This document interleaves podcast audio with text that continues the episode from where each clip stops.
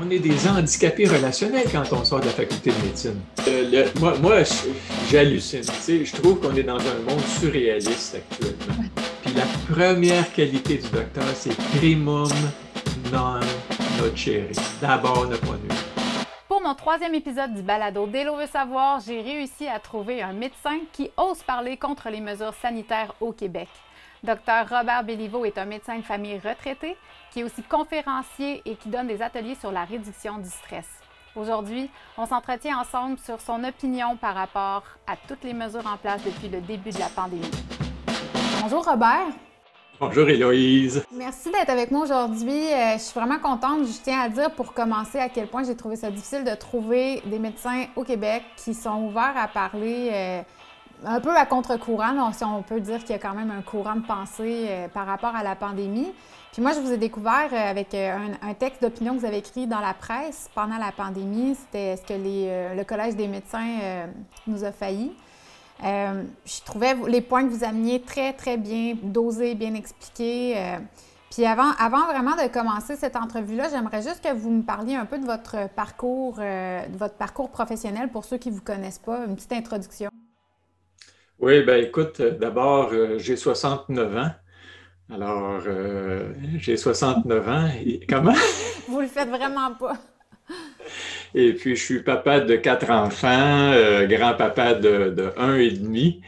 Et puis, alors, je, suis à la retraite actuellement depuis un an et demi, ce qui m'autorise, ce qui me donne beaucoup plus de liberté de parole, parce que si tu vas un petit peu à l'encontre des mesures, ou de, si tu te permets de questionner, de douter, euh, tu es susceptible de te, ramasser, de avec le Collège des médecins qui va. Tu peux être inquiété, tu peux être, euh, être sous enquête et puis. Euh, Donc, vous, vous avez été un médecin pratiquant. Vous étiez quoi, médecin de famille ou c'était quoi votre. J'étais médecin de famille pendant 23 ans, jusqu'à l'âge de 48 ans. Et puis, à ce moment-là, j'ai décidé d'opter un virage, mais, mais ce n'est pas quelque chose qui s'est décidé là, de façon très abrupte.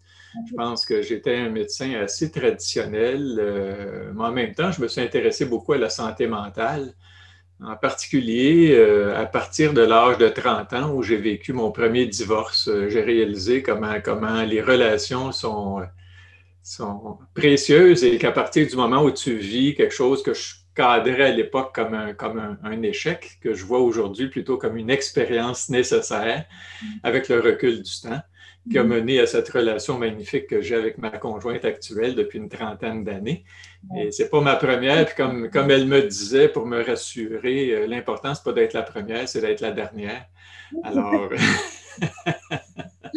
alors, on y travaille depuis une trentaine d'années. Et puis, ça a, été, ça a été pour moi un soutien inestimable quand j'ai décidé d'effectuer un virage, parce qu'à l'âge de 48 ans, euh, j'ai redonné un, j'ai quitté ma pratique traditionnelle pour apporter un, créer un atelier de réduction de stress parce que je voyais que la plupart des gens qui venaient me consulter, les problématiques tournaient autour de ça, un virage, un changement d'emploi, une perte, une perte de, d'un conjoint, d'un enfant, par exemple. Euh, au, moment, au moment, les gens tombaient malades, c'était lié à la vie qui menait aussi. Ou des fois, un burn-out, dépression suite à des rôles qui sont difficiles à aménager, qui sont difficiles à concilier aussi, en particulier chez les femmes, mm. euh, qui sont souvent euh, perfectionnistes c'est pas un défaut, c'est une qualité pour un employeur, mais c'est difficile des fois à gérer les différents rôles, le rôle de, conjointe, le rôle de mère de famille, le rôle de travaillante, etc. Puis inévitablement, son travail à plein temps, euh, ça, ça, peut mener à un épuisement chez les individus. Et puis là, je me dis, qu'est-ce qu'on fait pour ces gens-là? Moi, je dis aux gens, vous devriez apprendre à relaxer. On veut bien, docteur, mais où est-ce qu'on apprend ça? Et puis... On ne l'enseigne pas beaucoup. En fait, on nous apprend à stresser, ça, c'est pas un problème, mais relaxer, c'est une autre histoire. Hein? Bien, apprendre à relaxer, apprendre à arrêter, apprendre à, transformer nos attitudes, nos habitudes, de, réaliser que si on est malade, c'est parce qu'on les choix qu'on a faits les engagements qu'on a pris, des fois, demandent d'être réévalués. On ne tombe pas malade au hasard, Balthazar. Exact. Le corps nous parle généralement. Quand... Puis donc, vous êtes devenu, ce que je comprends, c'est que vous êtes devenu aussi conférencier dans votre carrière. c'est ça. Euh, je m'étais donné en fait 4, 4, à 5 ans pour, pour euh, remettre ma vie sur les rails, je dirais. Devenir, devenir plus cohérent entre ce que j'étais devenu au fil du temps. Parce que quand tu sors de la faculté de médecine, on est blanc, bonnet, bonnet blanc. Tu sais, on, on a à peu près tous les mêmes, les mêmes conditionnements, le même, euh, la même formation que j'appelle aujourd'hui le même formatage parce qu'on apprend à, travers des protocoles, à travers des algorithmes de traitement, on a, on a des, des modèles, des cartes. Mais moi, je dis la carte, c'est pas le territoire. Hein? La carte, ça t'aide à ne pas te perdre, mais ce qui est important, c'est de lâcher la carte puis rencontrer le territoire. Puis le territoire, c'est cette relation aussi, sept personnes en face de moi, spécifiques, uniques, avec des qualités, des contextes, des, des, euh, des ressources, des compétences et aussi peut-être quelques incompétences. Donc, des fois, l'incompétence à, dire non, par exemple, la difficulté, la difficulté quand on est valorisé à travers notre engagement euh, de se respecter, d'apprendre à mettre ses limites, à, à, respecter nos limites et à les faire respecter. Alors, des fois, c'est juste un manque de compétences dans, à un niveau très particulier qui mène à ce résultat-là, qui s'appelle des fois l'épuisement ou la maladie qui apparaît, qui peut prendre toutes sortes de symptômes. Donc, dans le fond, ce que je comprends, c'est que votre parcours vous a amené à vraiment prendre plus en considération l'aspect psychologique de, de la santé globale, c'est ça?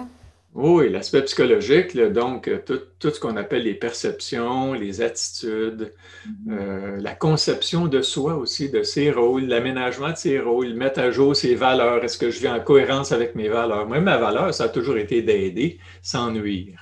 Mm-hmm. Et puis, je sais très bien que c'est possible de nuire en voulant aider, en ayant une intention d'aider on peut devenir nuisible. Tous les parents savent ça. Tu vas apprendre ça toi aussi. Des fois, on en fait trop, des fois, on n'en fait pas assez. Il faut corriger, rectifier. Dieu merci, on a, on a un ou une partenaire. En tout cas, si on a la chance d'en avoir un, il faut aussi garder, garder en tête que ce rôle-là, il ne faut pas le déshabiter non plus quand on, est, on a soudainement un rôle qui prend tout notre temps, toute notre énergie. Dans le fond, ce que je comprends, c'est ça, être parent, c'est déjà un très grand rôle dans une vie. Euh, donc, dans le fond, par rapport à la pandémie, là, je, je, vais revenir au texte d'opinion que vous avez écrit dans la presse, que, qui, est comme ça que je vous ai connu. Euh, vous avez quand même euh, soulevé des très bons points, des très bons questionnements. Un, un de ceux qui m'a le plus percuté, c'était pourquoi le Collège des médecins se, se, se, questionne pas davantage, pourquoi on n'a pas le droit à entendre deux points de vue, pourquoi on n'a pas des débats dans la sphère publique? Selon vous, c'est quoi la réponse? Pourquoi on n'a pas eu droit à de débat cette année? Fouillez-moi.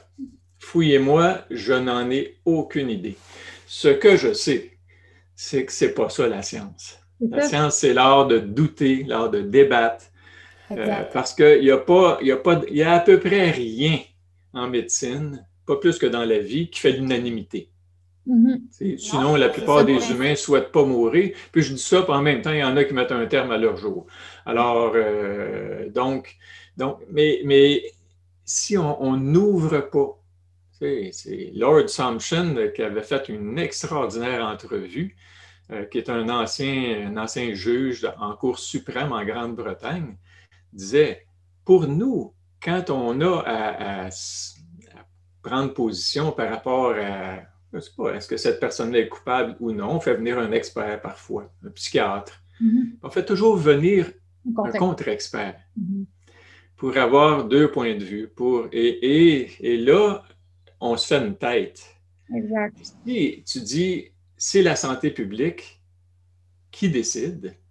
Ben, ils ont des, je ne sais pas, quel type de personnalité se ramasse là. Est-ce que c'est tous des obsessifs compulsifs, mm-hmm. des contrôleurs, des anxieux, tu sais, qui, qui anticipent, qui voient les risques partout, qui sont pas capables de vivre avec la réalité de la vie. La, la vie, il y a des risques. Puis je dis pas qu'il faut vivre dans la peur, il faut vivre dans la prudence. Oui. Mais accepter qu'il y aura des risques, il y en a eu, il y en a, il y en aura. Ce que, exact, parce que ce que je comprends cette année, là, parce qu'on peut dire, bon, on a un petit peu de recul maintenant, là, on est quand même rendu au mois de juin, ça fait longtemps qu'on vit en pandémie, ça fait quoi, 15 mois? Euh, on peut on peut dire que oui, c'était correct de prendre certaines mesures parce qu'on faisait face à un virus nouveau. Bon, on ne savait pas au départ comment il allait se comporter, mais plus les mois ont passé, plus on a recueilli, recueilli beaucoup de données, plus on était en mesure de prendre des décisions peut-être qui auraient été plus éclairées. Et c'est là que l'ajustement, je trouve, ne s'est pas fait. Est-ce que, est que vous trouvez qu'à ce moment-là, on aurait dû... Euh, il y a des gens qui vous diraient oui, mais il y a des personnes vulnérables, on ne peut pas les mettre à risque. Euh, donc, qu'est-ce que vous répondez, à ces gens-là? Comment, selon vous, comment on aurait pu s'ajuster d'une façon peut-être plus raisonnable par rapport à cette gestion de crise-là? Ah, écoute, il y a, en médecine, il y a deux types. Norton Adler, qui est un grand professeur qui a écrit plusieurs livres, dont plusieurs ont été traduits euh, par Fernand Turcotte, qui est décédé aujourd'hui, mais qui était l'ancien directeur de médecine sociale et préventive à l'Université Laval. Et, euh, il disait il y a deux types d'erreurs. Il dit les erreurs de type 1, c'est mal faire ce qui est médicalement requis. Puis les erreurs de type 2, c'est faire parfaitement ce qui n'est pas médicalement requis. Mm-hmm. Alors, euh, puis il dit aujourd'hui, on est plus dans des erreurs de type 2. Puis ça, il n'y a pas d'avocats qui vont te poursuivre pour ça. On fait trop. Et ça mène à du surdiagnostic, du surtraitement. Alors, tout devient un risque, tout devient. Puis les pharma sont, sont évidemment à l'origine de ça, parce que, tu sais, si on ne traite que les malades, il n'y a pas tant de monde que ça qui sont malades. Évidemment, en vieillissant, on devient plus fragile, vulnérable, susceptible d'attraper ceci, cela. Euh, le corps se, dégrade, euh, il y a le vieillissement normal, naturel. Euh, un humain, ça vieillit, ça tombe malade, puis éventuellement, ça meurt. C'est ça. Mais c'est vrai qu'on vit de façon beaucoup plus saine qu'au Moyen Âge. Les gens sont quand même, on est en santé, on est une société en santé. Oui, oui, oui. Ben, grâce un peu à la médecine et grâce beaucoup aux conditions de vie qui se sont améliorées. On a l'électricité, on a des niveaux de confort, on n'a pas peur de, manquer de nourriture, on a des frigidaires pleins, euh, on, a des comptes en banque euh, qui, sont, qui sont joufflus généralement. En tout cas, certaines personnes, il y en a qui sont en carence, en manque aussi, parce qu'il y a, y a eu. Puis cet, événement-là, d'ailleurs, a accentué les écarts entre les riches et les pauvres. Hein. Oui, vraiment. Et, ceux qui en ont le plus souffert, c'est évidemment pas les politiciens. Ce n'est pas les gens qui ont, un emploi euh, comme fonctionnaires. C'est des gens qui sont des entrepreneurs, c'est des gens qui sont les mères de famille monoparentales, tu sais, qui... qui... ont dû rester au foyer parce que les écoles fermaient, qu'il y a tellement eu... C'est ça, on a vécu vraiment une année particulière pour, pour ben, le commun des mortels, en fait, parce que là, on a vu tellement de gens, des, faillites euh, incroyables, des, des, cas de détresse psychologique. bon, on pourra revenir à la santé mentale parce que je veux vraiment... Euh, énorme. Et, et souvent, on n'est pas conscient de ça parce que ça apparaît pas tellement dans les chiffres. Tu comprends? Parce que ce qu'on regarde, ça, sur quoi on a focalisé essentiellement, c'est les morts. Puis on a fait ça, puis une des erreurs qu'on a faites, en fait, pour moi, je dis ce qu'il faut comme intervenant, c'est relativiser les choses. Ouais. C'est pas. Il y a eu trois morts, quatre morts. Mais je dis, ouais, attention, là. Il y a quatre morts aujourd'hui de, liés à la COVID, pas causée par la COVID, mais liée à la COVID. Et, là, la nuance quand même, c'est une grosse nuance. Ah, mais c'est énorme. Qu'est-ce que tu mets comme, comme cause de décès dans, son, dans ton certificat? Ça, c'est une histoire de jugement par rapport au médecin qui décide, lui, que c'est ceci plutôt que cela. Tu sais, prends juste le cas de Marguerite Lescope, euh, qui est une, une qui est morte à 104 ans, ah. et puis et 104 ans, et, puis qui avait écrit euh, un livre, le, Tour de ma vie en 80 ans, qui était devenue écrivaine à 80 ans. Moi, je la connais parce que parce que c'était la mère d'une femme qui travaillait au Collège des médecins, là, euh, Joël Lescope, et puis sa mère, c'était Marguerite. Elle est morte finalement à 104 ans. On dit qu'elle est morte de, la COVID. Mais tu sais, ça faisait depuis l'âge. C'est un âge vénérable quand même. Fallait bien qu'elle meure de quelque chose un moment donné. Ben, tu sais, elle est morte plutôt de vieillesse, puis elle, était Alzheimer depuis l'âge de 100 ans. Jusqu'à 100 ans, elle a, conservé ses fonctions cognitives assez bien, ce qui est déjà remarquable. Et puis, mais tu sais, alors, c'est pour ça que le nombre de morts, tout ça, puis si on avait dit, oui, il y a eu quatre morts, mais vous savez, à tous les jours au Québec, en hiver, il meurt, il meurt 200, 210, 230 personnes à tous les jours, tous les jours de ceci, de cela, de pneumonie, de cancer, de maladie cardiaque. Euh, mais, mais, en fait, c'est ça, c'est qu'on n'avait pas cette perspective-là. Vous venez de dire que c'est important d'avoir un peu de recul. Puis moi, dès le départ, avant même le 13 mars, avant même qu'on parle qu'on était en état de, pandémie, euh, comme je disais tantôt, avant qu'on commence l'entrevue, j'étais en Asie donc euh, proche de où ça se passait. Puis euh, je me rappelle, déjà, je me disais, il nous parlait du nombre de morts, puis j'avais écrit sur Facebook à l'époque où on avait encore le droit de, dire des choses. J'avais eu beaucoup de réactions positives. J'avais dit, mais vous savez même pas combien de gens meurent dans la vie. Vous n'avez pas aucun référent, vous n'avez pas de comparatif. C'est vrai que c'est un chiffre, même s'il était écrit comme quatre morts, ça peut être impressionnant, quatre morts, mais si la population, finalement, c'est 8 millions, il faut remettre en perspective. cette perspective-là, non seulement on n'y avait pas droit, mais quand on la demande, on se fait dire qu'on est égoïste ou euh, ça devient vite un mépris qu'on reçoit.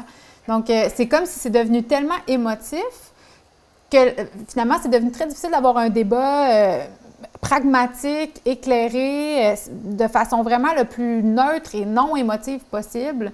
Puis, là, ce que je trouve, c'est qu'on est rendu à un stade où on peut observer les dommages collatéraux. On voit à quel point tout est fermé, les commerces ont fait faillite. Moi, je connais personnellement quelqu'un qui s'est suicidé à cause de la pandémie, puis elle a carrément blâmé Legault avant de se suicider dans sa lettre de suicide. Euh, parce que c'était quelqu'un qui avait des problèmes déjà de santé mentale, puis elle, de ne pas pouvoir sortir euh, avec le couvre-feu, c'était vraiment, ça accentuait sa détresse. Puis elle, vivait de la violence conjugale, puis finalement, bon, ça en était assez pour elle.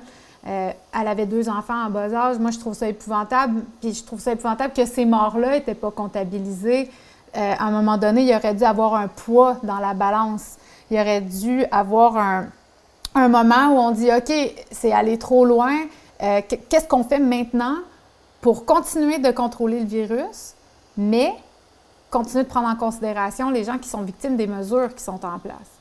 Puis vous, selon vous, est-ce que les médecins auraient dû se prononcer davantage? Écoute, tu veux bien te prononcer, mais si quelqu'un avait un, discours qui était rassurant, réconfortant, mm. euh, qui génère plus de calme, de sérénité, observez ça attentivement pour prendre des décisions judicieuses pour réduire à minima les risques. Hein, les risques collatéraux, parce que les risques collatéraux ont été énormes. Quand le traitement est pire que la maladie, là, il faut se poser deux, trois questions. Puis le traitement, si tu, ne regardes qu'un élément qui s'appelle les morts, attention, là. Il y a les mm-hmm. vivants aussi. Il y a ceux qui vivent, puis il y a ceux qui vivent, puis ceux qui vivent, est-ce qu'ils vivent bien mm. ou est-ce qu'ils vivent mal? Est-ce qu'ils vivent de façon à répondre correctement à leurs besoins humains? Un, mm. un humain, c'est d'abord, et ça en médecine familiale, on sait ça, hein, c'est d'abord un être de relation. Et quand nos relations vont bien, on va plutôt bien. Quand nos relations sont touchées, on est touché. Comme la même chose, si je suis touché, ça touche mes relations. Si je fais une dépression, ça affecte pas juste moi, ça affecte ma famille, mes amis. Puis ça, je tiens à dire, c'est quand même prouvé scientifiquement. Ils ont fait des recherches Harvard pendant 75 ans, puis ils se sont rendus compte que le bonheur était directement relié à la qualité des relations que les humains ont. On est vraiment des êtres relationnels. Soudainement, on n'avait plus le droit d'être en relation.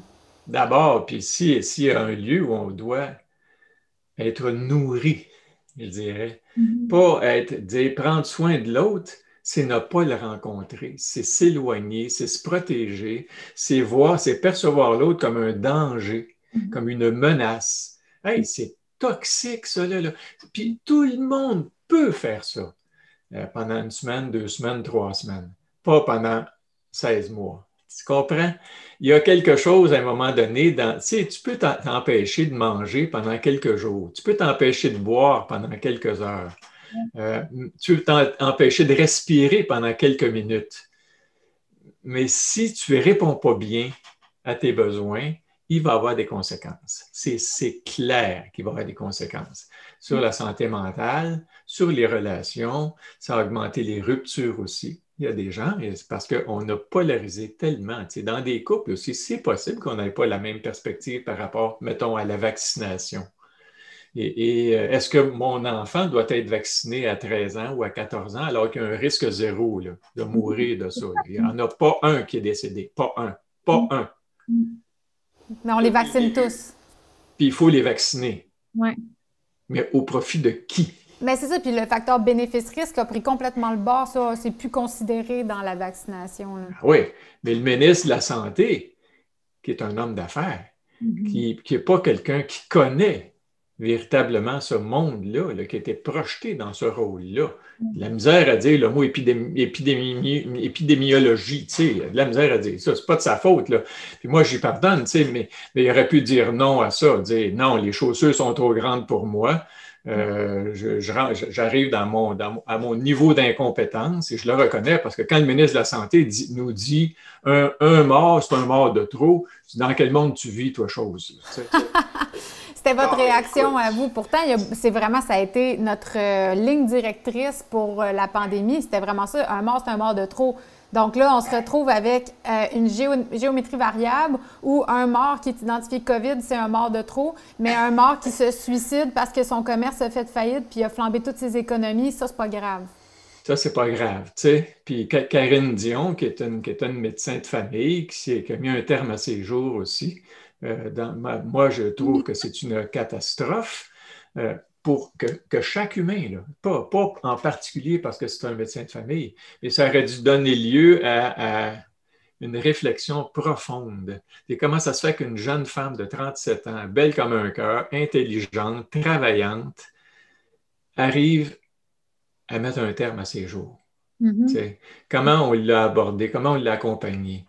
Comment il y a une rigidité dans les systèmes, parce que quand tu arrêtes de travailler parce que tu as, mettons, un trouble d'adaptation, trop de travail, il faut que tu te reconstruises, il faut que tu te, décales par rapport à ton boulot, mm. et puis que, tu réharmonises ta vie un peu mieux, puis tu dises, est-ce que actuellement, ce que je vis, c'est en cohérence avec mes valeurs, avec mes forces? Avec ce que je suis devenu aussi, parce qu'on se transforme au fil du temps. Je disais, je disais, quand on sort de la faculté de médecine, on est blanc, bonnet, bonnet, blanc, mais on rencontre des gens. Puis comme les, puis les patients viennent nous éduquer, puis c'est pas juste nous c'est comme, il y a, y, a, y a quelque chose qui se passe. Là. Les rencontres, je dis, on est des êtres de rencontre, mais ces rencontres-là, nous nourrissent aussi, nous nourrissent, nous ouvrent les yeux, nous permettent de voir des choses qu'on ne nous a pas enseignées à la faculté de médecine. On ne nous a pas enseigné comment gérer notre temps, notre argent, notre énergie, nos relations. Il y a une tonne d'affaires. On est des handicapés relationnels quand on sort de la faculté de médecine. Bien, quand on sort de l'école en général, en fait. Quand on sort de l'école, alors on a tout à apprendre sur les choses importantes de la vie. Ça fait comment bien prendre soin, comment harmoniser sa vie, ses rôles, etc. On doit apprendre ça. Et puis, moi, je suis allé suivre un cours de, gestion de temps quand l'art du temps était paru. Jean-Louis Servan-Schreiber avait publié ça, l'art du temps. Et je dis, il faut, faut que j'aille là, moi, parce que j'ai un gros problème. Je disais, oui, j'étais chef de tout sauf de ma vie. Ah à l'âge 30 ans. Puis à un moment donné, j'ai eu besoin d'apprendre à dire non d'apprendre à dire, avant de dire oui, de me donner un temps de réflexion. Attendez un petit peu, je vais me donner le temps d'y réfléchir. Merci beaucoup d'avoir pensé à moi. Euh, si je dis oui à ça, à quoi et à qui je dis non? Oui. Mm-hmm. Tu comprends? Alors, j'avais besoin d'apprendre ça comme on a besoin d'apprendre des choses, pas d'être au service de tout le monde tout le temps, puis s'oublier, puis passer en dernier, puis dire, moi, je, me, je suis là pour les autres. Oui, mais justement, vous amenez un point important. Il y a un conditionnement qui est fait en ce moment, je trouve. Euh, cette année, en fait, plus que jamais, je trouve qu'on a renforcé le sentiment de collectivité. Donc, on est devenu une collectivité. Il fallait penser pour le collectif, il fallait penser pour les autres, penser pour les vulnérables. Oui, toi, tu as la chance d'être en santé, mais pense à Madame euh, Simard qui a 96 ans, qui a deux cancers, qui est déjà à l'article de la mort, qui va peut-être attraper la, la COVID et mourir, espèce d'égoïste. Et puis là, c'est devenu vraiment, moi, c'est ça qui, me dérange profondément, c'est qu'on n'a plus eu le droit de reprendre notre santé personnelle parce que le collectif était toujours plus fort. Il fallait toujours penser au collectif. Puis si on pensait à notre santé personnelle, on était traité d'égoïste, pas de quelqu'un de responsable qui se prend en main parce qu'on est conscient dans la vie que la seule chose qu'on peut changer, c'est soi-même. Il n'y avait plus du tout une espèce de... On gratifiait pas du tout cette démarche-là de moi, je suis consciente, mettons, que je suis une nouvelle maman, je suis épuisée, je suis sur le bord d'un postpartum. Si je vois pas ma famille, s'ils me font pas à manger, s'ils viennent pas m'aider avec le bébé, je me tire une balle. Tu sais, ça, ça, ça faisait de moi une égoïste parce que là, je voyais mes, mes parents, j'avais pas le droit. Mais pourtant, il me semble que je suis juste en train de prendre ma santé en main. Puis c'est, ça dit quelque chose de tellement pas normal de notre société. Mais c'est fascinant, c'est, tellement vrai ce que tu dis, Puis pour moi, c'est un discours qui passe pas. Mm-hmm. Qui passe pas. Pour moi non plus, ça, ça m'enrage. ah, ça m'enrage parce que c'est un discours culpabilisant, c'est un discours manipulateur. Euh, oublie-toi, sacrifie-toi. Non, non. Moi, je suis capable de faire des sacrifices mais demande-moi pas de me sacrifier. Mm. Puis de me sacrifier pendant deux semaines, trois semaines, quatre semaines, tout le monde est capable de faire ça. Mais systématiquement, que ce soit maintenant la nouvelle façon, la nouvelle norme, la nouvelle normalité, c'est oublié au profit des autres. Mm-hmm. Mais c'est quoi ça? C'est quoi cette société-là qu'on est en train de devenir? Parce que c'est la... C'est comme tu comptes pas, tu comptes dans mesure où tu fais partie de la communauté. Puis il y a toujours un rapport. Des fois, trop de, trop de collectifs, pas assez d'individus. Trop d'individus, puis le collectif, les autres, on s'en fout. Non, non, il ne s'agit pas de dire on est indifférent, on s'en fout, on, on se maltraite. C'est pas ça du tout. C'est de dire pour mieux prendre soin des autres, il faut savoir prendre soin de soi. Ça, c'est la base. Ça, c'est la base. Commence, on commence, charité bien ordonnée commence par soi-même. Avant de nourrir les autres, nourris-toi. Puis après ça, tu vas être en mesure de nourrir les autres. Dans l'avion, on, prend le masque à oxygène avant d'aider notre enfant. Il me semble que c'est la base de, tout. Mais soudainement, pendant la pandémie, c'était plus ça. C'est plus ça la norme. C'était il faut penser aux autres. Puis, Moi, je dis on est bon quand on est bien. Oui, c'est ça, c'est exactement ça. On est un bon partenaire amoureux, on est un bon papa, une bonne maman quand on va bien, quand on est calme, paisible, chaleureux, quand on n'est pas fatigué, épuisé, irrité. Euh, alors, alors tu sais, et ça, ça nécessite qu'on sache mieux prendre soin de soi. Dans une culture où on nous invite à s'oublier, à faire ça, à se faire vacciner pour les autres, pour le collectif. Non, non, un instant, là. Un instant. Parce que cette fameuse campagne de vaccination-là, on assiste à vraiment. Euh, moi, j'appelle ça une campagne de propagande. Je ne considère pas que c'est une information neutre. On n'a pas deux points de vue. Euh, Stéphane Bureau a reçu euh, professeur Raoult en entrevue à la radio, puis il a commencé en disant que c'était fait dire par ses collègues qu'il faisait un suicide de sa carrière, juste parce qu'il recevait professeur Raoult, qui est une sommité internationale. Oui, en ce moment, OK, comme il disait, il crée des clivages, il divise pour X, Y, Z raison, mais ça reste quand même un, scientifique d'une renommée qui mérite d'être entendu. Après, on peut ne pas être d'accord avec tout ce qu'il dit. Moi, j'ai pas de problème avec qu'on soit d'accord ou non. Mon problème, c'est la propagande, c'est l'information qui est unidirectionnelle, qui nous empêche de se faire vraiment une tête sur finalement une question qui nous concerne, parce que c'est notre santé personnelle au bout du compte. Puis pour ce qui est du vaccin, on pourrait en parler un peu parce que là, en ce moment, euh, on assiste vraiment à une campagne massive de vaccination. On connaît plus ou moins les, les euh, risques. Selon vous, est-ce que, est que vous considérez quand même que se faire vacciner, c'est une bonne idée pendant cette, euh, cette pandémie-là ou c'est quoi votre ben, opinion? Écoute, moi, je suis, je suis, assez nuancé par rapport à ça. C'est-à-dire qu'on euh, on en a fait la, la, seule solution ou la porte de sortie d'une impasse. Les politiciens se sont peinturés dans le coin. Mm-hmm. Et puis là, ils nous, ils nous imposent une solution unique, comme si l'immunité collective ne pouvait se construire qu'avec la vaccination. Puis on a sorti un vaccin d'une façon précipitée, avec une nouvelle technologie. Mm-hmm. Euh, on est rendu en stade 2, stade 3, phase 2, phase 3. On n'est pas en phase 4, puis on n'a pas, pas publié dans des revues scientifiques sérieuses des, des, collectes de données. Juste pour être là, les phases, c'est quoi les phases? Ben, les phases, avant de mettre un médicament nouveau sur le marché, avant qu'il y ait une autorisation de mise en marché, il faut que tu le testes sur l'animal. Après ça, il faut que tu le testes avec un petit groupe d'humains. Et puis pour vérifier s'il n'y a pas des ajustements à faire. Après ça, avec un, phase 3, avec, euh, avec un groupe plus important.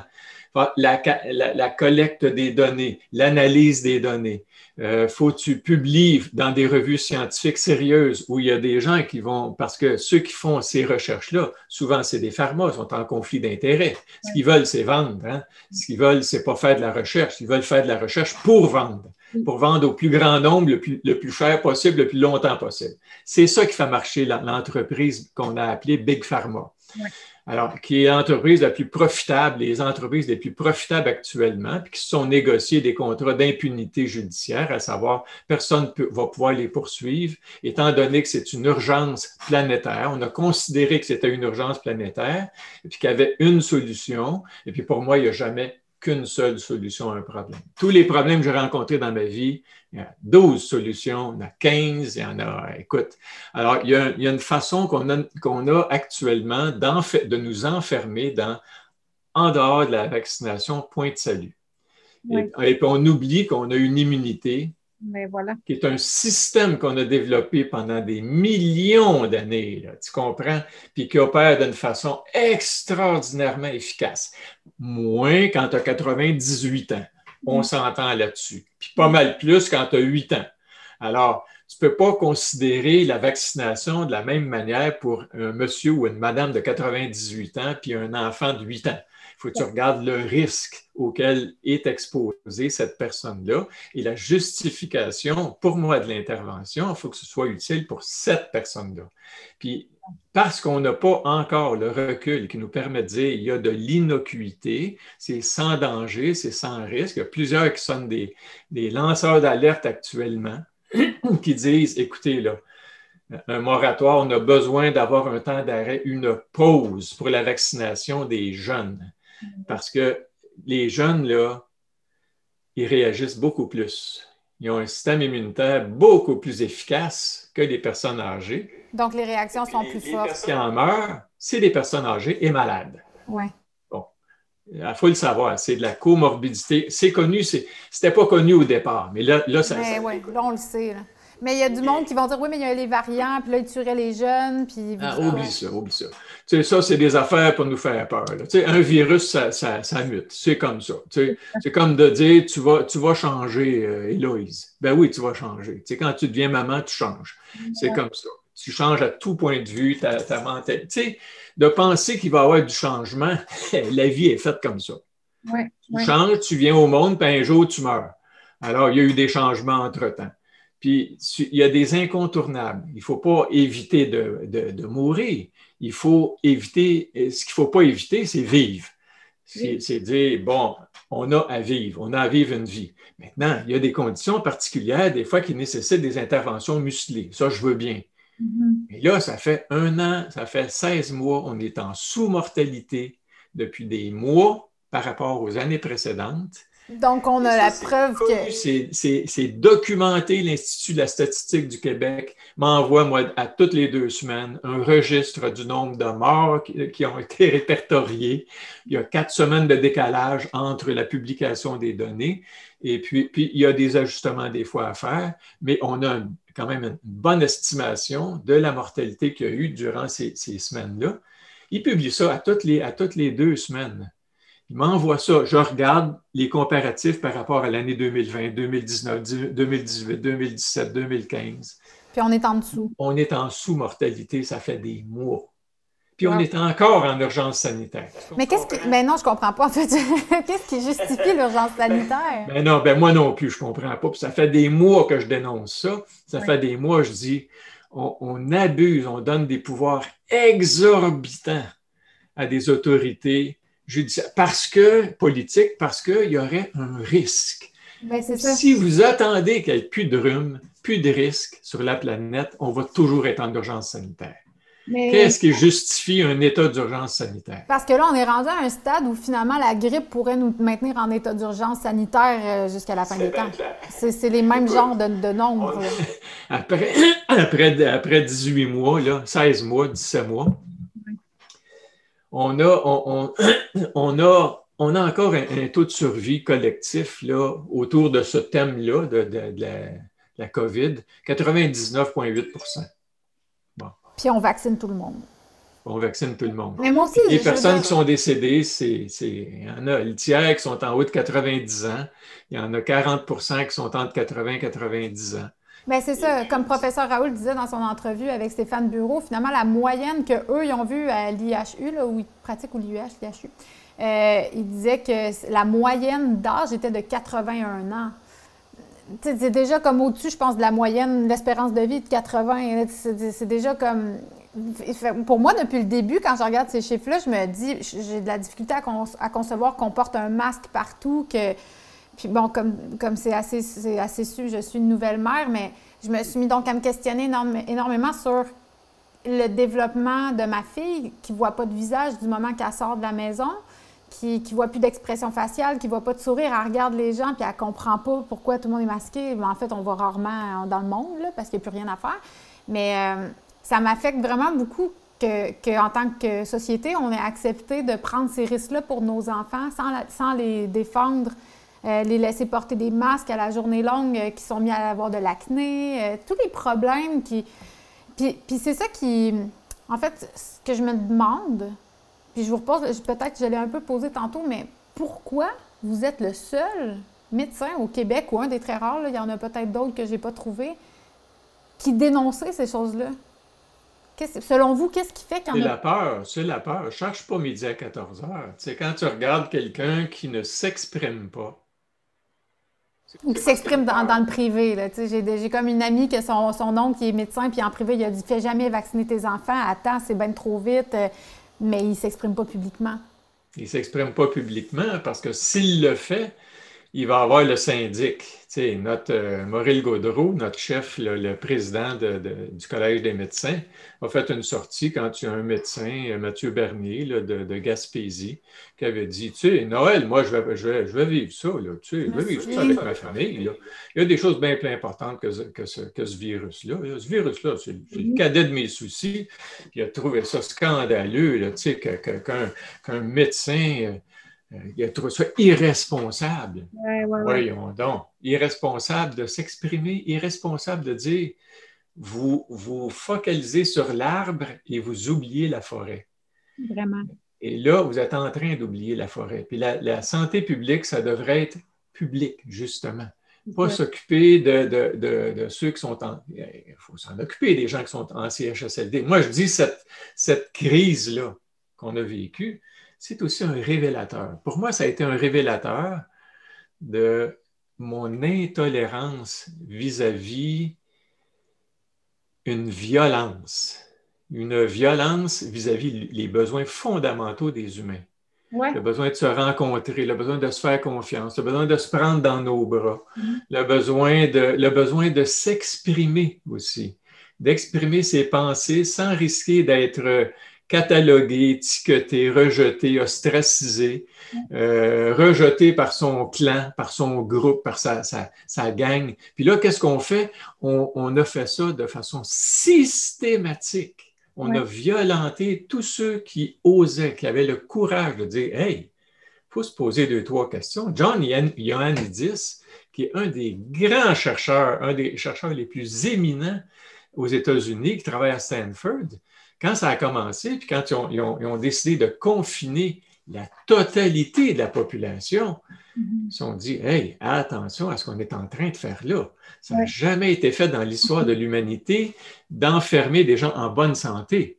Exact. Et, puis d'arrêter complètement le fonctionnement, puis là, de, de, de mettre les gens, d'infantiliser systématiquement les gens, de laisser quelques, quelques individus ou un groupe qu'on peut appeler la santé et la santé publique, ou qui a, peut-être été instrumentalisé par les politiciens, utilisé, exploité pour justifier un état, de, un état guerrier. Euh, pour Parce que quand tu fais peur au monde, là, puis là, là, tu t'instaures comme le sauveur, le grand sauveur, là, le sauveur, là, puis le, contrôler le virus.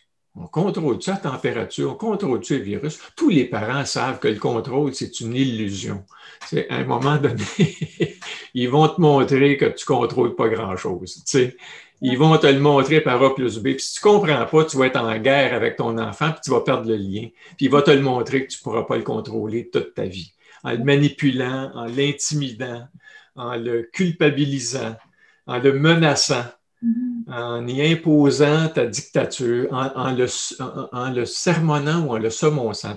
un peu, les gens, il y a plein de monde qui n'ont pas peur du virus, ils ont peur des, amendes. Ben, tout le monde en parle. Moi, moi je connais. Ils vont avoir, là, tu sais, puis là, le couvre-feu, puis là, tu n'as plus le droit comme, comme citoyen de sortir après telle heure.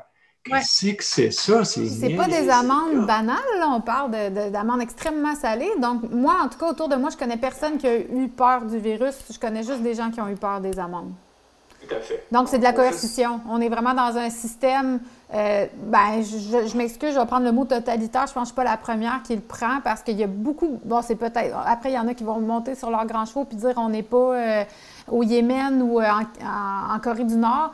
Je parle, je compare pas des pommes avec des poires, mais ce que je dis ici, c'est quand même qu'on a, on a quand même un, politicien qui s'est octroyé des droits extraordinaires, qui les maintient, donc qui euh, répète l'état d'urgence à chaque semaine sans avoir d'opposition, sans avoir d'autres politiciens qui, à un moment donné, font hey, peut-être qu'il serait temps que, que, tu nous laisses euh, t'ostiner un peu puis qu'on ait un débat. Puis donc, c'est comme si on n'a plus le droit, nous, de prendre des décisions. Comme vous avez dit, on est infantilisé, puis on remet le pouvoir à ces politiciens-là qui sont encore dominants dans les intentions de vote, ce qui m'hallucine vraiment au plus haut point. Puis je me dis, je comprends pas, il faut croire que cette peur-là a tellement été euh, bien instillée et de façon extrêmement sournoise que les gens, en fait, ont perdu un petit peu leur rapport à vouloir penser par eux-mêmes puis avoir un esprit critique. Puis c'est devenu juste, regarde, faites ce que vous voulez, là, ça a l'air, c'est une pandémie épouvantable, c'est sans précédent, on n'a jamais vécu quelque chose comme ça. Je voudrais donc pas être à la place des décisionnaires en ce moment. Et donc, ben moi, je me retire. Je ne fais plus partie du questionnement, puis OK, bye. Hmm? Puis je laisse les gens, je laisse les experts penser à ma place. Ben, les experts, il faut les, faut, les, faut les entendre, puis il ne faut pas les écouter. C'est-à-dire, il ne faut, pas se, faut pas se rester enfermé dans la solution de l'expert. Tu sais, il y a un maître zen qui, qui avait dit, dans l'esprit de l'expert, il y a peu de solutions. Dans l'esprit du débutant, il y en a beaucoup. Mm-hmm. Alors, faut, il faut écouter l'avis de l'expert, sans s'enfermer dans la vie de l'expert. Parce qu'il y a un expert, puis il y a un autre expert. Puis l'autre expert, il va te dire le contraire. Si tu écoutes le pédopsychiatre, si tu écoutes euh, le médecin de famille, il va te dire attention, là, moi, dans mon bureau, je vois ceci, je vois cela, puis, mais là, il n'y a jamais eu de débat.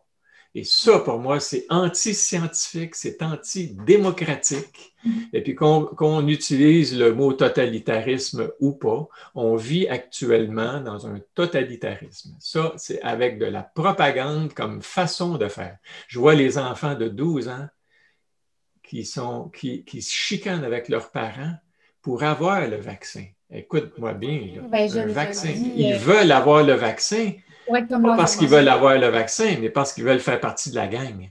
Puis la gang a été conditionnée à jouer votre rôle, les jeunes, puis on va atteindre notre objectif de 75 de, de, vaccination. Puis si on atteint notre objectif, là, vous allez, là, on va pouvoir enlever le masque. Et si on n'atteint pas notre objectif, comment tu appelles ça? C'est de la propagande. C'est de la propagande, c'est de la manipulation. Ce qui est important, ce n'est pas d'atteindre 75% de, vaccination, c'est de voir que les hôpitaux ne sont pas surchargés, les gens ne sont pas malades, mm-hmm. euh, il n'y a presque plus de mortalité, il n'y a presque plus d'hospitalisation, il n'y a presque plus de cas, et on est encore sous la loi des mesures de guerre, quasiment, la loi des mesures d'urgence sanitaire. Ça n'a aucun bon sens. Alors, ça, pour moi, c'est clairement de l'abus de pouvoir. Puis on met une condition. Puis la condition, ce n'est pas la santé de la population, ce n'est pas les besoins de la population. C'est la vaccination qui est comme notre passeport pour arriver. Il faut être vacciné pour être libéré pour retrouver une qualité de vie finalement. Parce que c'est ça, être un. C'est la nouvelle normalité. Moi, je ne veux pas vivre dans cette normalité-là, de, du passeport vaccinal, de l'obligation de, du refus des droits, l'incapacité de prendre une décision personnelle face à ton propre risque, l'évaluation. Pour moi, le médecin, c'est toujours celui qui doit donner une information judicieuse, équilibrée, proportionnée, et les avantages, les inconvénients, et qui laisse la personne en face de lui ou en face d'elle prendre la décision. Ma job, c'est pas d'imposer, c'est pas de manipuler, c'est pas de menacer la personne. Puis si vous ne vous faites pas vacciner, je vous vois plus comme, comme docteur, je serai plus votre docteur, vous en trouverez un autre. Ça, c'est Ah, c'est le goût de la violence, la violence thérapeutique. Oui, exact, oui, tout à fait. Puis on est vraiment dans. Moi, non, mais ça veut dire, c'est ça. Si Legault disait, moi, je ne serai plus votre premier ministre, ça ferait vraiment plaisir. Mais on a vraiment des gens qui, euh, qui ont peur, en fait, de ne pas pouvoir retrouver une vie.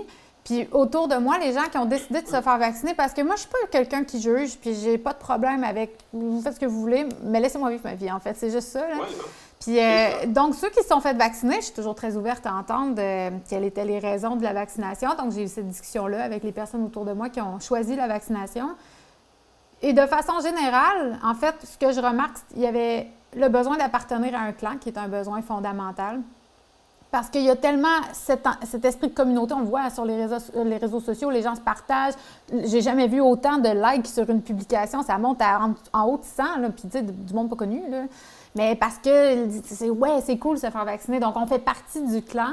Puis l'autre euh, l'autre raison, c'était. Euh, c'est où que je m'en allais? C'était ce que vous venez de dire. Euh, la peur. Ah, c'est ça, c'est se dire on va retrouver une vie. J'en peux plus, il faut qu'on retrouve une vie. Puis ça, j'ai vu du monde faire des sorties sur Facebook. S'il vous plaît, les gens, allez vous faire vacciner. Come on, guys, on veut aller au restaurant. Mais, mais ça, là, ça devrait pas être... Moi, quand je vais en Afrique, j'arrive pas en Afrique, en Tanzanie, puis commencer à demander à tout le monde, avez-vous tout eu votre vaccin contre la fièvre jaune? Ben non, je me suis géré ma santé personnelle, puis je prends mes petites pilules pour la malaria, puis ça s'arrête là mais je comprends pas pourquoi, là, soudainement, c'est devenu, comme on, parlait du collectif, là, c'est tout le monde est responsable de la santé des autres. c'est ça. C'est un peu comme faites-vous vacciner, je vais me sentir mieux. Hein? Prenez cette pilule-là, c'est bon pour ma santé. C'est le, mari qui dit à sa femme Va donc voir le docteur, là, puis ça va me faire du bien. C'est ça. Va consulter, ça va être bon pour toi. Et prends ta pilule, là. Ça me fait du bien quand tu prends ta pilule. Mais ce que je trouve bizarre, c'est qu'on n'a jamais vécu comme ça. On est vraiment, vous disiez, vous parlez du médecin tantôt aux États-Unis euh, de Stanford qui a dit on est en train de créer quelque chose sans précédent, c'est-à-dire isoler une, population qui est en santé. Il y a eu euh, le docteur Erickson aussi, euh, avec son collègue à Los Angeles, qui avait dénoncé ça aussi. Il avait dit Écoutez, c'est vraiment inquiétant qu'on est en train d'isoler une population euh, en santé. On n'a jamais fait ça. D'habitude, on laisse la population en santé se faire une immunité collective, puis on, on isole les malades, puis les, les plus vulnérables. Euh, mais vous qui êtes médecin, selon vous, est-ce que c'est dangereux, cette façon de faire qu'on vient de faire? Je parle au, niveau du système immunitaire, de nous isoler, de, vivre vraiment. C'est clair, c'est clair que l'immunité, l'immunité personnelle, parce que là, ce dont on nous parle toujours, là, Héloïse, c'est le virus, hein? l'air ambiant. On va dans les écoles, on cherche l'air ambiant. Est-ce qu'il y, a, est-ce une ventilation suffisante? Puis on enferme les gens, les enfants derrière un masque. On ne va pas voir ce qui se passe dans ce air-là, là, hein? dans, le fait de respirer son propre CO2 qu'on expire. Là. on n'est pas venu au monde avec un masque d'en face. Puis les enfants, moi, quand on s'attaque aux enfants, là, là, là, tu vas trouver un lion en face de toi.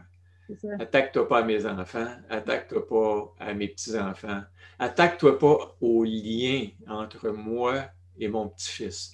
Là, là, là, tu as, dépassé les bords. Robert, tu vas trouver le guerrier Robert. Moi, je suis un guerrier pacifique. La paix, pour moi, c'est une valeur fondamentale dans les liens, dans les relations entre les humains. La communication non violente, euh, tout ça. Mais il faut savoir à un moment donné résister à l'oppression. Il faut, arrêter de laisser Arruda définir la distance entre nous et nos amis, et, nos intimes, et nos enfants, parce qu'on ne reste pas à la même place. Moi, euh, j'ai quatre enfants, puis ils ont, entre 25 et 32 ans, à 35 ans. Ils ne vivent pas à la maison, ils ne vivent plus chez nous. Mm-hmm. Puis, parce qu'ils ne sont pas dans la même bulle, Hein? On, a inventé tout un, tout un vocabulaire, la bulle, la bulle. moi, moi, te la péter ta bulle. C'est comme, c'est, pour moi, le lien, le lien, si tu t'attaques au lien, tu t'attaques aussi au système de défense. de l'individu.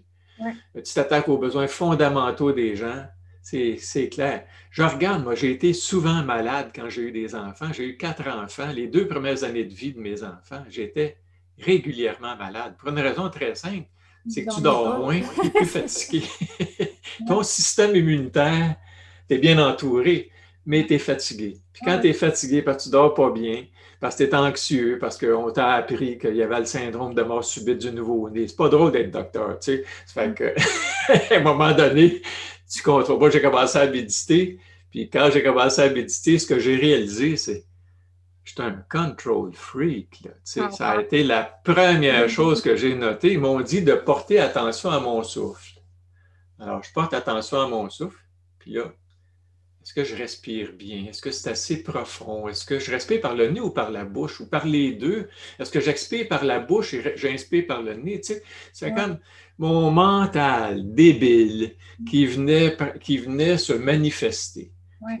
Garde-moi donc aller. Oui, c'est ça. Tu te demandes, tu sais, tu respires, Robert. C'est depuis la naissance que tu respires? Sans ça, tu seras mort. Tu dois savoir respirer. Ton... Laisse donc ton corps respirer sais, la maudite tête là, qui mm. évalue tout, qui check tout, qui compare ceci à cela, qui se demande si c'est bien, si c'est pas bien. Alors, quand tu vois apparaître la, folle du village, le fou du village, le singe mental, tu dis, mm. garde-moi donc ça. C'est là qu'on a besoin d'un sens de l'humour, tu sais. Oui, oui, Garde-moi donc aller pour ne pas prendre ça trop au sérieux, puis pour désamorcer ce juge-là, tu sais, qu'on porte en permanence en dedans de nous autres se libérer de ça. Quand je parlais, qu'est-ce qui fait qu'on devient ce qu'on devient, c'est les rencontres. Je ne vais pas parler de ma rencontre avec le Dalai Lama quand j'avais 32 ans, 33 ans. Non, j'étais plus vieux que ça, excuse-moi. C'était en 92, 93, donc j'étais dans la quarantaine à peu près. Et puis, je l'avais rencontré dans, le cadre d'un congrès qui avait eu lieu à Montréal. C'était sur les perspectives orientales et occidentales par rapport à la souffrance et la mort. Et puis les, perspectives occidentales, je les connais bien. Je trempe dedans depuis, depuis, depuis mon cours de médecine. C'est le contrôle. Tu sais. Medicine is about mastery and control, nous disait Rachel Naomi Remen, qui est une femme extraordinaire, qui a écrit des livres, qui a été pédiatre et puis qui a enseigné à Stanford aussi, puis qui actuellement a changé son, a arrêté de s'occuper des enfants, elle s'occupe des patients cancéreux. Elle recueille des histoires et puis elle disait Medicine is about mastery and control. Mm. Puis là, on le voit. La médecine tourne autour de la maîtrise et du contrôle. Mm-hmm. But life is about mystery. Et la vie tourne, puis la, vie puis la guérison aussi tournent autour du mystère. Puis souvent, mm. on s'approprie on, se donne un, sentiment qu'on peut contrôler l'incontrôlable, qu'on peut contrôler un virus. Ben, c'est ça, j'allais dire. Contrôler, tu comprends, c'est les docteurs, on est des contrôleurs. Mais il n'y a pas justement quelque chose de, Il y a quelque chose de totalement illogique d'en penser qu'on peut contrôler un virus, puis qu'on peut donc, en tant que société, échapper à un virus. Est-ce que c'est vraiment un projet de société valable? c'est complètement débile. C'est pour ça qu'il ne faut pas que tu laisses la, parole unique à un groupe de médecins. Mm-hmm. Si tu laisses la parole unique aux psychiatres, il faut que tu dises, les psychiatres, vous avez une expertise et vous avez aussi beaucoup d'ignorance. Oui, oui. Euh, vous n'êtes peut-être pas les spécialistes du bonheur. Peut-être les spécialistes de la maladie mentale, mais vous connaissez peut-être pas grand-chose au bonheur. Comment on fait pour être heureux? Pour moi, c'est ça l'objectif ultime. C'est de vivre une vie dans laquelle il y a du bonheur, il y a de la joie, il y a de la danse, il y a de la créativité. Puis il y a des risques. Puis on les assume, puis on les endosse, puis on peut agir avec prudence, puis avec intelligence, avec sensibilité, prendre des bons risques, savoir à quoi s'exposer. Soit nous autres, dans notre famille, c'est clair, on s'est donné une règle très simple. Si quelqu'un de malade, on reste chez nous. Ben voilà, c'est ça. Mais là, c'est parce qu'on vous dirait, oui, mais les asymptomatiques sont contagieux. C'est ça. Il y a une réponse à tout. Mais oui, mais c'est comme ça qu'ils parviennent à dire, il y a un risque partout, même quand tu ne le vois pas. Cette personne-là est, à risque, te met à risque. Et puis, si elle ne se met pas un masque dans la face, elle est dangereuse. C'est pernicieux, c'est pervers, c'est toxique, c'est malsain. En fait, j'aurais envie de vous poser la question, vous qui êtes médecin, vous avez travaillé dans un, dans un contexte, moi, vous étiez dans un hôpital ou vous étiez dans un CLSC? J'ai travaillé dans un hôpital, j'ai travaillé dans un bureau par la suite, j'ai fait des visites à domicile, j'ai fait des accouchements, j'ai fait de l'urgence, j'ai été chef du département de médecine, j'ai fait un milliard d'affaires, comme je dis souvent. Et quand je me suis reproduit, ben, il a fallu que je fasse du ménage. Parce que là, il fallait que je fasse de la place pour ma présence auprès d'un enfant. Je me rappellerai toujours un de mes vieux collègues qui m'avait dit, il était à la fin de sa carrière, puis c'était pour moi un mentor, un, vieux monsieur charmant. Moi, j'ai grandi avec le docteur Welby. Là. Vous autres, vous n'avez pas connu ça, les jeunes. Robert Young qui jouait, qui à ça. Tu c'était le docteur connaissant, mais humain aussi. Puis je me disais, moi, je veux être comme le, comme le docteur Welby. Puis lui, il était, il était comme ça.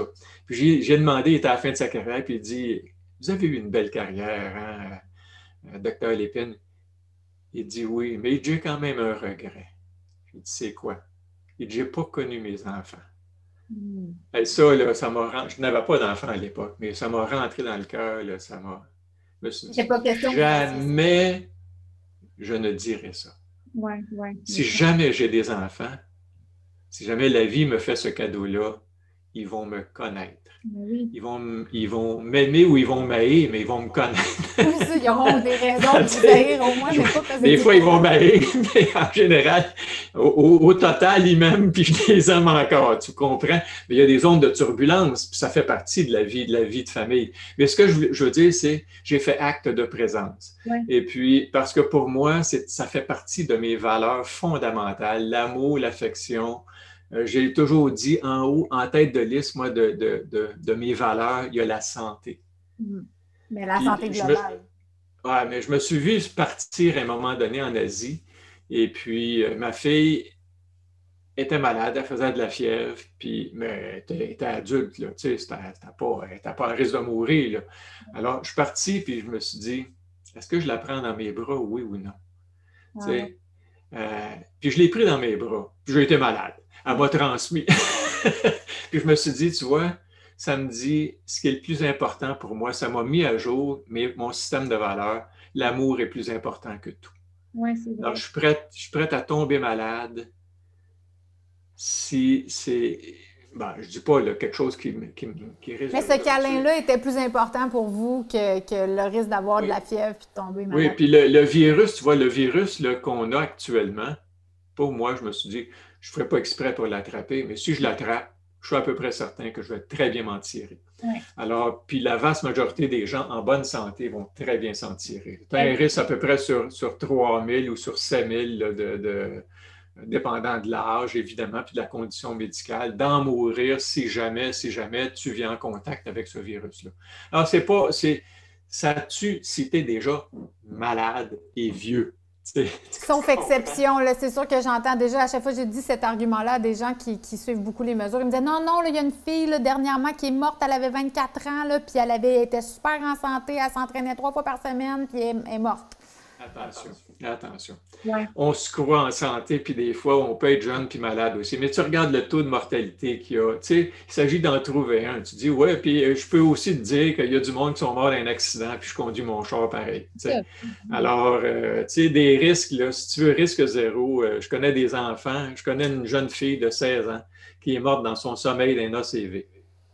Alors, euh, tu sais, elle s'est couchée un soir, puis à un moment donné, sa maman l'a entendu faire, faire des, des, des, des, drôles de bruit, puis elle est allée la voir, puis elle était dans un coma, donc elle ne s'est jamais, elle, jamais sortie. La vie, c'est risqué. La vie, c'est risqué, c'est vrai. Je dis pas, je dis pas aux gens, puis il y a, y a, les stoïques, ils nous disent, ils nous rappellent, puis les bouddhistes aussi, memento mori. Rappelle-toi que tu es mortel. Ta mort comme conseillère. Ça veut dire, euh, ça ne veut pas dire sois anxieux de ça. Ça veut dire vis ta vie à chaque jour. Exact. Puis moi, en tout cas. Euh, c'est ça que j'ai enseigné, moi, pendant. tu vois, tu me demandais ce que j'ai fait, mon parcours. J'ai quitté ma pratique, puis j'ai mis sur pied un atelier de réduction de stress basé sur la présence attentive ou la pleine conscience, mm-hmm. qui invite les gens non pas à ne plus planifier, mais à, arrêter d'être dans l'obsession de la prévision, de la prévention, de la préoccupation. Mm. Tu comprends? D'essayer de, toujours organiser l'avenir, puis de se ramener dans le moment présent, dans cette rencontre-là qu'on a actuellement, Héloïse, toi et moi, euh, euh, en disant peut-être ça va servir à quelqu'un. Mm-hmm. Euh, récemment, j'ai eu le cadeau dans, cette, pandémie-là de revenir en, d'être en contact avec une nièce que j'avais perdue de vue pour des raisons de... dans, la famille, mon frère a eu un divorce avec, avec sa conjointe. Ça a été très, très difficile, très douloureux. Et puis, des circonstances sur lesquelles je ne veux pas m'attarder, mais je l'ai perdue de vue. Puis là, elle était anxieuse, comme beaucoup de jeunes. Et puis, elle, a, est tombée sur une vidéo que j'avais fait là, sur la gestion du stress. Et puis, euh, elle dit Hey, c'est mon oncle, ça c'est mon oncle. Puis là, elle a repris contact avec moi. Je dis ça, puis je, ça m'a tellement touché. Là. Mm. Et puis, j'étais dans un petit séjour euh, euh, dans Charlevoix avec ma conjointe. Et, et écoute, j'y racontais ça, puis je pleurais. Mm. Alors, euh, puis je me dis, c'est le miracle de la rencontre, le miracle de, les humains ont des, aides de rencontre, on a besoin de se lier, de se connecter, de savoir qu'on est précieux, qu'on est important, qu'on est unique, qu'on est connecté. Puis là, on, est, on a l'injonction de ne plus se connecter. Puis quand quelqu'un me dit ça, je me dis, mais de quel droit il me dit ça? Pour me protéger en m'infantilisant puis en me sanctionnant si j'écoute pas, ça, là, moi, là, je m'excuse, mais je, je, deviens, je deviens méchant. Là. Tu sais, comme, je ne deviens pas méchant. Je dis non, tu ne pénétreras pas dans ce territoire-là. C'est le territoire, territoire, de mon intimité. C'est à moi de prendre soin de ça. Exact. C'est ça. C'est à vous de défendre vos enfants. Très au clair là-dessus. Puis moi, en fait, c'est ça, tu sais, euh, j'ai pas. Euh, si, je suis malade, je verrai personne. Comme vous disiez tantôt, il y a la gestion de risque. Je pense qu'on n'est pas des égoïstes, mais par contre, si j'ai envie de voir les gens qui sont aussi des adultes consentants, puis qui sont prêts à prendre le risque de voir des gens qui n'ont aucun symptôme, parce qu'on a envie d'avoir une certaine qualité de vie sur une année qui a été extrêmement difficile pour tout le monde, je pense que ça m'appartient, puis ça devrait être le choix à tout le monde. Euh, la question que je voulais vous poser tantôt, c'était vraiment une technicalité, mais dans les hôpitaux, si les médecins ne portent pas constamment des masques, c'est probablement parce qu'il y a une raison à ça. C'est un lieu de virus. Si ça n'a jamais été fait avant, c'est peut-être parce qu'il n'y avait pas de science vraiment derrière ça. Est-ce que je me trompe? Écoute, euh, moi, moi j'hallucine. Je trouve qu'on est dans un monde surréaliste actuellement. vraiment. J'étais en train de faire mon changement d'huile à un moment donné. et puis, j'étais dans la salle d'attente. Moi, j'étais le seul qui n'avait pas de masque. Je me suis mis à l'écart. Puis je n'ai pas mis de masque. et puis, je voyais, il y avait une vingtaine de personnes dans la salle d'attente, puis tout le monde avait son masque. Mhm. Puis il, écoutait, il écoutait Arruda, je pense qu'il faisait le point de presse le quotidien, là, comme hypnotisé. C'est mhm. comme je me dis, y a-tu du monde qui tousse ici? Non. Y a-tu mhm. du monde malade ici? Non. Puis tout le monde porte un masque, tout le monde. Puis on est, on est comme dans un état d'hypnose collective. C'est exactement ça. De délire collectif, d'hystérie collective mm. autour de quelque chose de banal, de bénin. De. Puis on vaccine des enfants avec une technologie génique euh, qu'on ne connaît pas, donc dont on ne connaît pas les impacts éventuellement sur les maladies auto-immunes qui pourraient peut-être euh, survenir dans quelques années. On n'a aucune idée. On est des apprentis sorciers. Et puis actuellement, on, fait comme si on savait ce qu'on faisait, alors qu'on n'a aucun recul par rapport à ça. moi, je ne doute pas de l'efficacité, que ce soit efficace, peut-être, j'espère en tout cas. Mais je sais aussi que la maladie, c'est très efficace pour générer de l'immunité. Chez les jeunes, c'est pas dangereux. Laissez-les s'embrasser, laissez-les faire du karaoké, ils vont se transmettre ça, puis ils vont très bien guérir, puis il va y avoir un cas une fois de temps en temps qui va avoir un long COVID, là, tu sais, qui va, qui, ça va durer un petit peu plus longtemps. Mais après trois mois, 98% des gens vont aller très bien. ils vont être immunisés Parfait. En plus, ils auront eu une qualité de vie pendant ce temps-là que là, c'est pas, pas du tout le cas. on voit vraiment une jeunesse qui est en dépression, qui est suicidaire, qui, est en détresse. Exact. Puis les parents se lèvent pas plus que... Leurs besoins de base, tu vois. Les besoins de base chez les humains, c'est pas bien, bien sorcier. Tu euh, euh, il y a Edward Ditchy qui, a écrit un livre Why We Do What We Do, pourquoi on fait ce qu'on fait, puis parle de la motivation, etc. Il dit les besoins. Le premier besoin, c'est d'être autonome. Mm-hmm. De savoir que tu as des choix, puis tu peux les exercer, tes choix-là, sur des choses qui te concernent. Ton lien d'emploi, ton activité, les gens avec lesquels tu t'associes. C'est des choix, tout ça. Le besoin d'autonomie, le besoin de compétence, puis le besoin de connexion. Il dit les trois besoins fondamentaux chez les humains, c'est ça. Puis il faut aider nos enfants à devenir autonomes, puis à, se définir dans leurs relations, puis à savoir ce qui leur convient, puis ce qui ne leur convient pas, à quoi ils disent oui, puis à quoi ils disent non. Tu comprends? Si ce besoin-là est négligé, on est, on est, on est en, en difficulté. C'est ça. Euh, selon vous, vous parliez que vous avez fait votre carrière à parler de, la gestion du stress, de la méditation pleine conscience. Euh, donc, on était déjà quand même dans une société qui allait mal, on va, on va se le dire, euh, dans une société où on vit beaucoup de stress, beaucoup de pression de performance. le bonheur est une quête pour beaucoup qui, qui est inaccessible. Mais donc, je suis sûre que vous étiez déjà très sollicité, mais est-ce qu'on ne vient pas d'exacerber encore plus, selon vous, ce problème-là de société, ce mal? Est-ce que ça n'a pas fait ressortir encore plus cette faiblesse-là qu'on vit collectivement? Euh, oui et non.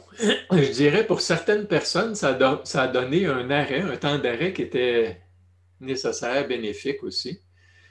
Puis réaliser qu'on est souvent dans une course. Hein. Moi, je dis, j'appelle ça simple comme A, B, C, D, E ce qu'on fait dans notre culture. Le A, c'est pour l'agitation, l'accumulation, l'avidité, l'argent. Euh, on a un mantra, c'est plus, c'est mieux. Si j'avais plus d'argent, si j'étais plus riche, plus puissant, plus, plus de privilèges, plus de, plus de pognon. Si j'avais plus, si j'étais plus, si je faisais plus, ça serait mieux. Alors, on est dans un more is better. Tu sais. Euh, B, ça mène au B, c'est le burn-out. Le C, c'est la compétition, la comparaison. On passe notre vie à se comparer, à s'évaluer, à se mesurer les uns par rapport aux autres. C'est toxique. Ça mène au D, la détresse, la dépression. Puis le E, le E, c'est l'ego. On travaille à se construire un ego surdimensionné, là, puis se prendre pour Dieu le Père. C'est pour ça que j'aime ça, moi, aller en Asie. Hein. En Asie, t'es personne. Tu comprends? Et c'est délicieux, c'est léger, c'est savoureux de n'être personne. Les gens n'ont pas d'attente vis-à-vis de toi. On pas, tu sais, c'est comme tu payes quand tu demandes un service quelconque, euh, tu vas te chercher un bon, une bonne bouffe, tu payes, puis tout le monde est content, tout le monde est heureux de ta présence, mais il n'y a pas d'autre attente que ça. Tu n'as pas de rôle à jouer, tu n'es pas, pas, le docteur du, du, village ou je sais tu quoi. Tu sais. Alors, l'ego. Ce que j'invite les gens à faire, c'est A pour assez savoir c'est quoi assez. Assez de temps, assez d'argent, assez d'amis, assez d'amis Facebook. Tu sais. Mm-hmm. avoir des, des, assez, assez qui mènent à l'appréciation, la gratitude, mm-hmm. apprendre plutôt à aimer ce qu'on a. Puis, il y avait un titre, le titre d'un livre à un moment donné qui était How to want what, How to want what you have. Ça m'a vraiment fasciné comme titre de livre. Comment vouloir ce que vous avez au lieu de comment avoir ce que vous voulez. C'est les règles du marketing de base. Essayez d'aimer ce que vous avez. Vous avez déjà beaucoup de choses. Aimez-les. au lieu de désirer, carburer au désir, de vouloir toujours autre chose, de mieux. Une, une TV 55 pouces, t'en veux une 70 pouces. C'est les, mêmes, les mêmes émissions, tu comprends? Oui, oui, c'est ça. C'est pas ça qui va changer de quoi. Le B, le B, c'est pour répondre à ses besoins, être capable de répondre à ses besoins, bouger aussi. Puis le A, c'est pour s'arrêter aussi. S'arrêter, se donner des temps d'arrêt. Euh, alors, peut-être que cette, cette pandémie-là, si on veut l'appeler de même, il y en a qui appellent ça une pandémie. Euh, alors, ça dépend de la, lecture qu'on fait de ça, mais il y a eu, tout le monde a été en crise, on a dû s'arrêter. Et l'arrêt, ça a peut-être permis à certaines personnes de dire Je ne suis pas bien, moi, quand je suis arrêté, j'ai toujours besoin de bouger. parce mm. qu'on a une habitude de bouger. Ben oui, puis on, se sent coupable du moment qu'on s'arrête. Oui. Puis on peut apprécier l'arrêt, le silence, la, lenteur. Euh, le bonheur est dans la lenteur. Alors, dans la présence, dans la présence attentive, dans être présent avec les gens qu'on a autour de nous, être toi comme jeune maman, être présente au, miracle d'avoir cet enfant. Oui. Et puis de, de, de, tisser des liens, d'apprendre à le connaître, à le découvrir, euh, à le voir évoluer d'une journée à l'autre. C'est miraculeux. Vraiment. Hein? C'est une chance inespérée. Puis souvent, on n'est pas là. on est ailleurs. Alors, on manque quelque chose d'essentiel. Euh, le B, donc, mettre de la beauté aussi dans sa vie. C'est un besoin, la beauté. Répondre à ses besoins, la beauté, et puis euh, euh, l'autre B, bouger. Le C, c'est pour coopérer, collaborer, développer de la compassion, être gentil les uns vis-à-vis des autres, être, bienveillant, être, être avoir le souci de l'autre, mais un souci pas pour prendre l'autre en charge, pour aider l'autre, pour se soutenir, c'est être juste présent mm-hmm. euh, l'un à l'autre. Arrêter de se comparer, puis apprécier les autres. Le Dalai Lama, dans, une des choses dont je me souviens qu'il avait, avait, témoigné dans, c'est cette personne en face de moi, en face de moi est meilleure que moi à un niveau ou à un autre. Alors, ça relativise l'ego. moi.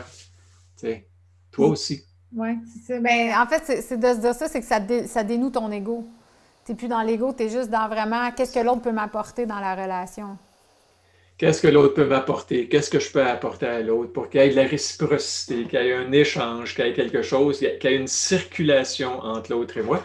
Et puis, je me, je me vide jamais quand je suis capable de recevoir, d'accueillir l'offrande de l'autre. Mm-hmm. Je me vide jamais dans mes relations. C'est pas bon. Parce que j'ai de la gratitude. C'est vrai, hein? C'est comme, je prends pas l'autre sur mes épaules, tu sais. Mm-hmm. Puis nous, en médecine, on a appris ça à prendre en charge. Tu comprends? La dépression de l'autre, son trouble anxieux, sa vessie neurogène, peu importe, tu sais, la prise en charge. Vous portez tout ça à bout de bras, finalement, dans le système euh, occidental.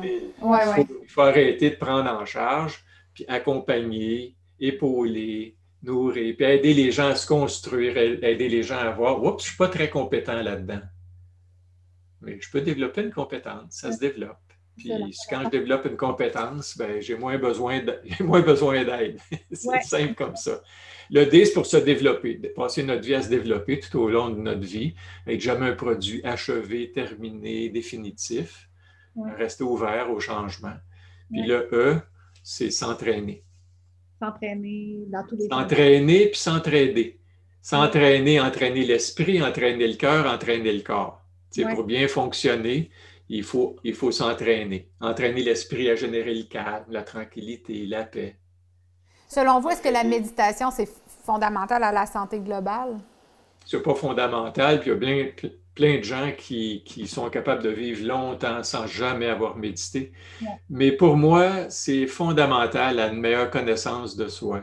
Mm-hmm. C'est fondamental à, savoir qu'on peut compter sur soi, qu'on peut apprivoiser le calme, la tranquillité, la paix. Et quand tu es paisible, un peu plus, ben, tu auras des enfants plus, plus paisibles. Quand oui, c'est cette influence autour de toi. Ben oui, ça a de l'impact autour de toi. Une personne plus calme, ça change complètement la donne. Puis tu sais, quand, quand j'animais mes ateliers, puis je dis, un médecin plus calme, ça fait une différence, pas juste chez lui, tous ses patients vont en profiter. Sa famille va en profiter. Lui va en profiter. Alors, c'est vraiment un cadeau inestimable que j'ai reçu de la vie, mm. puis que j'essaie de, partager, tout simplement. Euh, puis que j'ai essayé, j'ai fait de mon mieux pour partager ça.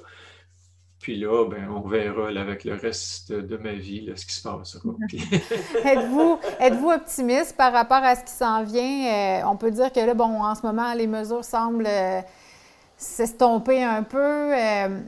Moi, je pense que peut-être dans l'ombre, il y a peut-être des causes euh, en justice qui ont été gagnées, gagnées qu'on n'a pas entendu parler parce que je trouve ça étrange comment il y a eu un volte-face dans les derniers temps. Ça, c'est ma lecture des choses, mais les États-Unis qui ont comme refusé le passeport vaccinal, euh, ils sont en train de rouvrir le pays. A, bon, là, commence à avoir des stades qui se remplissent, mais vraiment à craquer. Euh, Donc, euh, on peut dire que peut-être qu'on va retrouver un petit peu une vie normale, mais au-delà de ça, si on parle vraiment du type de société qui a été transformée, parce que je pense qu'on a vécu une transformation euh, cette année, selon vous, c'est quoi le futur?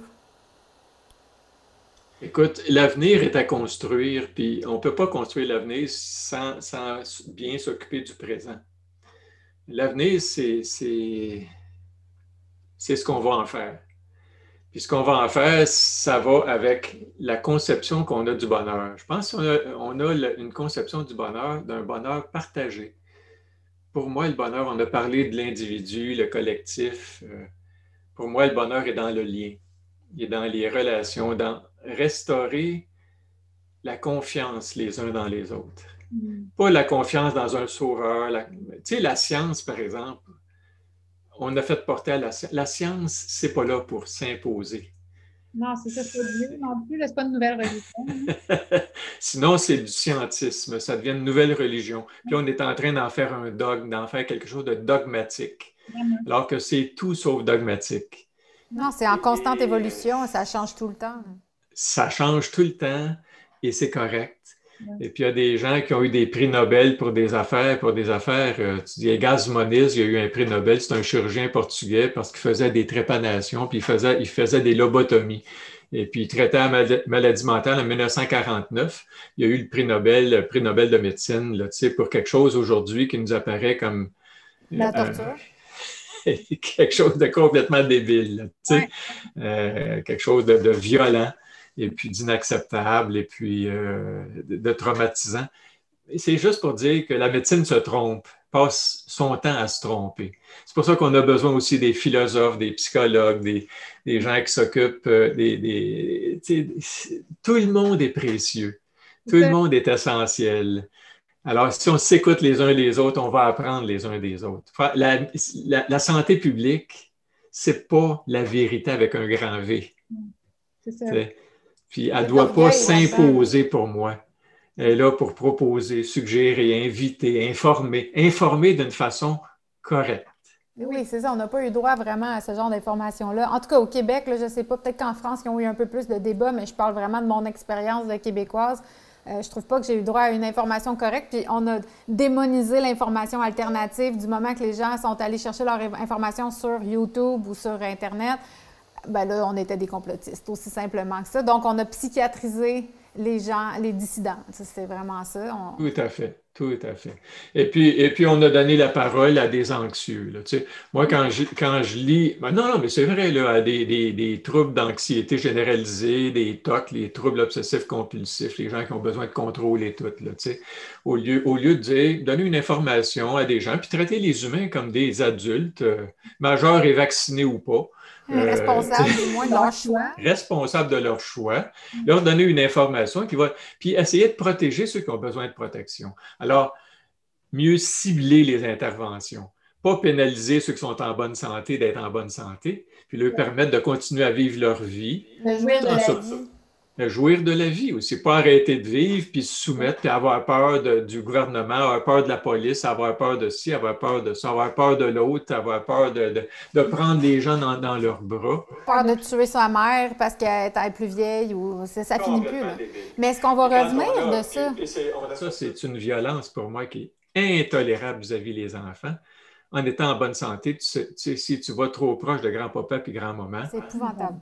Tu pourrais le tuer. Non, non, mais c'est une violence, je suis tellement d'accord avec vous, c'est une violence psychologique. Puis on retourne, selon moi, en arrière où on n'a pas du tout considéré la santé mentale comme faisant partie de la santé globale. On est en 1950, les décisionnaires, eux autres, là, non, prends sur toi, là. C'est comme tu te tapes dans le dos, je sais que tu trouves ça dur, mais c'est un coup à passer. Comme si, à un moment donné, on n'est plus capable. Ça se peut que. Je comprends que j'ai pas un bras qui saigne, mais ça se peut que ça fasse aussi mal, que ce soit aussi souffrant. Puis bon, pour moi, les antidépresseurs sont prescrits à pelleter cette année. le médecin de, famille de mon père disait euh, on prescrit des antidépresseurs à des enfants maintenant, là, c'est, fou. Donc. Euh, c'est des mauvaises solutions à des vrais problèmes, tu comprends? c'est des problèmes qui sont générés par la santé publique. Voilà, voilà. Mais est-ce que ça va. Mettons qu'on on regarde l'avenir, j'aimerais ça savoir, selon vous, est-ce que c'est réversible les dommages qu'on a faits à notre société cette année? Est-ce qu'il est y a moyen de sortir vainqueur de cette crise-là? Moi, je suis sûr que oui. Je suis sûr que oui, parce qu'il faut, il faut que les gens prennent conscience à un moment donné qu'il n'y aura pas de sauveur. D'abord, les, sauveurs, c'est souvent des gens toxiques. C'est souvent, souvent des gens qui s'approprient un pouvoir sur l'autre au lieu de te donner ton pouvoir, te donner accès à ton pouvoir. Pour moi, je dis, la personne qui, qui a des ressources a le devoir de partager ses ressources. Puis des fois, les ressources, c'est une compétence qu'on a besoin d'acquérir c'est un sens de responsabilité personnelle. Quand on dérobe les gens de leur responsabilité personnelle, on les viole, on les violente, on les réduit, on les infantilise, et puis c'est malsain. Voilà. Mm-hmm. C'est malsain par définition. Tous les docteurs doivent savoir ça. Puis la première qualité du docteur, c'est primum non nocere. D'abord, ne pas nuire. Et, ça demande de la conscience. Puis je me dis, y en a-tu qui ont de la conscience dans cette gang-là? Oui, il y en a. Je peux juste te le dire.